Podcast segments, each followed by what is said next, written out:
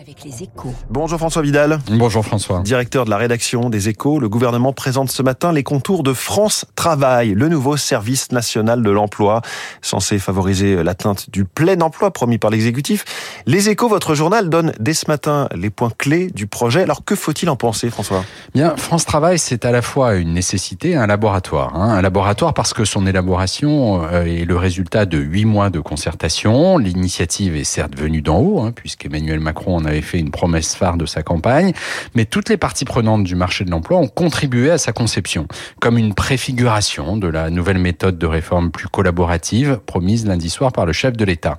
Mais c'est surtout une nécessité. Hein. Maintenant que le taux de chômage est redescendu autour de 7%, la recherche d'emploi ne peut plus être un maquis dans lequel euh, Pôle emploi, les missions locales, les collectivités et les associations jouent leur, parti, leur partition dans leur coin. Ou alors on continuera à voir cohabiter les difficultés de recrutement des entreprises et un nombre de chômeurs supérieur à la moyenne européenne. Alors justement, euh, France Travail répond-il à cette nécessité? Alors sur le papier, oui, hein, en créant un mécanisme de pilotage efficace au niveau de chaque bassin d'emploi, permettant de faire dialoguer tous les acteurs de la chaîne, la réforme apporte deux solutions. D'abord, elle permettra de s'assurer que personne n'est laissé sur le bord de la route. Aujourd'hui, 40% seulement des bénéficiaires du RSA sont inscrits à Pôle emploi. Ensuite, elle devrait permettre aux chômeurs de bénéficier plus facilement des dispositifs nécessaires à leur retour vers l'emploi, en termes de formation ou d'aide à la mobilité notamment. Et la bonne nouvelle, c'est que le gouvernement prévoit d'investir 2 milliards et demi environ pour que tout cela fonctionne.